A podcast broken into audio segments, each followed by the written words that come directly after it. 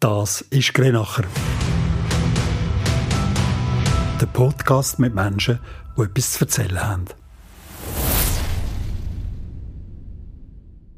Was lehrt uns das Leben von früher? Was macht das Eintauchen in die Vergangenheit so spannend? Und warum ist das, was war, ist, so wichtig für das, was kommt? Da, darüber rede ich heute mit der 30-jährigen Historikerin Sophie Fess aus Mühlin. Grüezi, Frau Fess. Grüezi, Herr Grenacher. Danke, dass Sie gekommen sind. Sophie Fess, Sie haben in Ihrer Masterarbeit an der Uni Basel sich mit den Hebammen im Fricktal von Mitte bis Ende 18. Jahrhundert befasst. Ja. Was haben Sie dabei gelernt? Das ist eine sehr gute Frage. Also als erstes habe ich gelernt, dass wir Frauen auch im 18. Jahrhundert zum Teil sehr resolut sind und unsere Meinung auch gerne kundgetan haben und dafür eingestanden sind. Und wenn Sie es jetzt so vergleichen, 18. Jahrhundert und heute, gibt es da einen Unterschied aus Frauensicht und in dem, was die Frauen machen? Wo kann ich noch anfangen? Es gibt natürlich einen riesigen Unterschied. Natürlich haben wir viel mehr Recht im öffentlichen Raum. Und was auch ein wichtiger Unterschied ist, jetzt vor allem ähm, in Bezug auf das Hebammenwesen, ist, dass früher ist es so gewesen, dass man nur einen Beruf können ausüben wenn der Ehemann seine Zustimmung gibt oder je nachdem der Vater. Das ist natürlich heute zum Glück ein bisschen anders. Hoffe ich zumindest. Sie kommen aus einem Elternhaus, wo beide, der Vater und die Mutter, glaube ich, Lehrer waren. Hat das irgendwie geprägt? Ja, ähm, das muss man einfach so sagen. Und zwar einfach vor allem, vielleicht jetzt weniger das Lehrer sein an sich, aber halt die Fächer. Also mein Vater war Deutsch- und Geschichtslehrer und ich habe dann auch angefangen Deutsch und Geschichte. Also ich habe auch einen Abschluss gemacht in Deutsch und Geschichte. Und ja, es nervt mich aber dann immer ein bisschen, wenn die Leute dann sagen, ah, wie der Papi. Ähm, weil das habe ich ja dann doch für mich selber entschieden. Es ist aber so, dass er und meine Mutter natürlich mich für ihre Fächer haben können begeistern und ich sie durch das interessant gefunden habe. Vorbilder? Ja, das würde ich glaube schon so sagen. Ihr Vater ist ja auch sehr engagiert in der Politik, seit einiger Zeit auch Gemeindamen in Möhlin. Ja. Sophie Fess und Politik? ja, das könnte ich mir eigentlich schon vorstellen. Wobei, ach, es ist auch ein, ein undankbarer Job, vor allem auf so ja, gut, hohem Niveau kann man jetzt wie Gemeindamen fast nicht sagen, aber doch an einem höheren Niveau, wo man, wo man es doch an einem ganzen Dorf recht machen und doch nie allen kann recht machen. Ah, das stelle ich mir einfach nicht ganz einfach vor, aber so grundsätzlich, ja, also vielleicht einmal, ja, wer weiß. Sie engagieren sich ja auch in der Fricktalischen Badischen Heimatvereinigung, wenn ich es jetzt richtig gesagt habe, oder Fricktal-Badische Vereinigung für Heimatkunst, genau, so ist es exakt. Was fasziniert Sie als Historikerin so am Blick zurück? Also ich tue das jetzt gerade aufs Fricktal beziehen. Das Fricktal hat bis Ende 18. Jahrhundert ja zum Habsburgerreich gehört und es fasziniert mich wahnsinnig, wie wir uns heute so ganz selbstverständlich als Schweizer und Schweizerinnen sehen, so wie wenn es nie, nie anders gewesen wäre. Und Ende 18. Jahrhundert haben die Fricktaler ganz und gar nicht zu der Schweiz wählen. Das war eigentlich so quasi das Worst-Case-Szenario. Ähm, man hat eigentlich nicht zur Schweiz wählen und lieber eigenständig, also am liebsten wären wir bei den Habsburger geblieben und dann, äh, ja, dann vielleicht noch zu Frankreich, aber zu der Schweiz, das, ist also, das hat man also gar nicht wollen, auch weil die Gebiete rundherum sehr reformiert waren. Es war ja auch so, dass das Gebiet eigentlich keine Grenze war, mal. Heute ist es eine Grenze. Hat das irgendetwas verändert im Denken, im, im, im, im Selbstbewusstsein? Ich denke schon.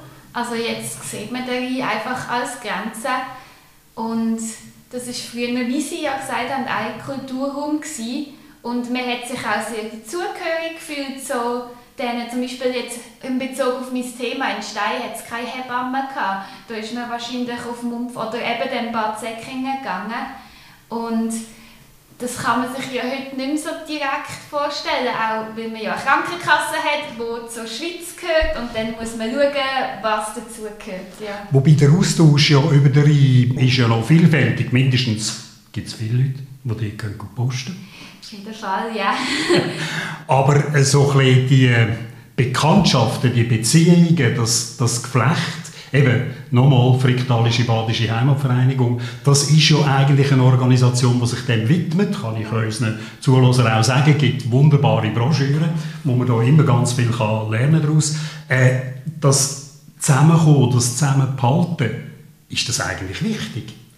Ich finde schon, ja. Ähm, ich finde es wichtig, weil auch wenn der Rhein zwischen uns ist, ich finde, das Bewusstsein hilft extrem dass es ja dann nicht einfach aufhört, dass man auch grossflächig muss weiterdenken und das tut die Deutschen mit einbeziehen, also die aus dem Badischen, weil viele arbeiten ja auch da und äh, wir gehen gerne ab und zu dort über einkaufen und dass man vielleicht da auch einfach ein bisschen grossflächig planen könnte, also jetzt auch auf den Verkehr bezogen zum Beispiel, was jetzt natürlich nicht so viel mit der Geschichte zu tun hat, aber ich finde es einfach schön, wenn man ja, sich bewusst ist, dass es dass dort nicht immer eine Grenze war. Sie haben angesprochen den Verkehr. Äh, wir reden am Tag nach der Volksabstimmung. Das Fricktal hätte eigentlich gerne einen 30-minütigen Halbstundentakt zwischen Stein und Laufenburg wählen. Jetzt ist das nicht passiert. Traurig? Ja, also ich muss sagen, ich kann gar nicht dürfen abstimmen, weil ich im Moment bei Basel abstimme und habe mich darum gar nicht so können äußern.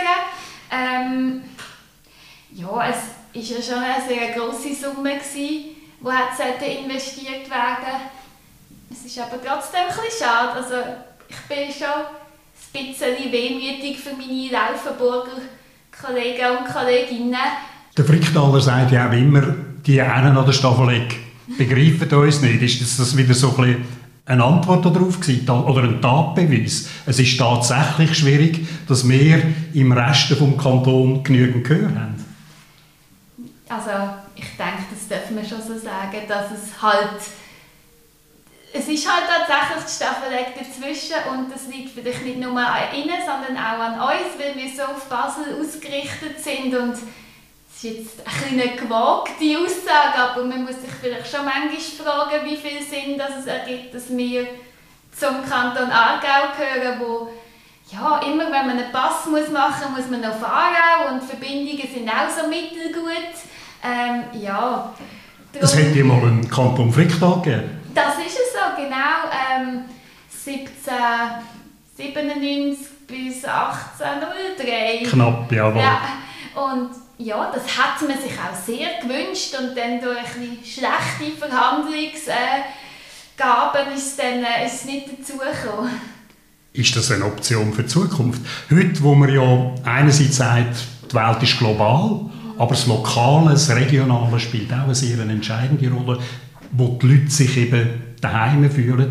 Ja. Ist das nochmal denkbar, dass man Strukturen auch so verändert, wenn wir jetzt gerade nochmal den, den Grenzraum nehmen und den Hotzenwald am Rhein, dass man sagt, okay, wir, sind eigentlich, wir verstehen uns als eine gemeinsame Region und wir schauen, wir schauen, dass es uns gemeinsam gut geht.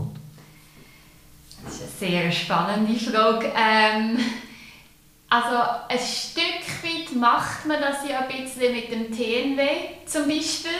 Ähm, das habe ich gerade kürzlich gelernt, dass der ja auch für die, für die Deutsche Bahn gilt. Das ist der Tarifverbund, wo ja. man beliebig kann Zug fahren Genau, ja, danke für die Erklärung. ähm, ein Kanton Fricktal. Ich habe mir das irgendwie vor allem als Jugendliche so ein bisschen gewünscht nicht so ein jugendlicher, revolutionär, ähm, revolutionärer Sinn. Jetzt inzwischen, ja, ich weiß es nicht, wenn man sich jetzt schon wieder noch mal kleiner macht, wie viel das bringt. Aber was ich tatsächlich denke, ist irgendwie, vielleicht, ich bin kein Experte, muss ich ja wirklich sagen, aber so als Laie würde ich sagen, so ein Kanton Nordwestschweiz wäre halt, also ja, wie gesagt, ich weiß es ja nicht, aber dunkelt mich jetzt noch sinnvoll von meiner Perspektive aus. Also, dass man mit Basel zusammen mit ja. vielleicht Teil vom Baselbiet oder sogar noch vom Solothurnischen. Ja, ja. ist ja auch noch quasi eine Gemeinde, die ja. fast zum Fricktal gehört. Dass halt man da alle Gemeinden, die auf Basel ähm, ausgerichtet sind, dass man da vielleicht irgendwie etwas gemeinsam finden Aber ich denke, die Schweizer Kantone legen das niemals zu. Das werden wir wahrscheinlich nicht mehr leben. Aber wir sehen es, vielleicht werden wir überrascht. Das wär's gewesen. Den nächsten Grenachen gibt es bald überall dort, wo es Podcasts gibt.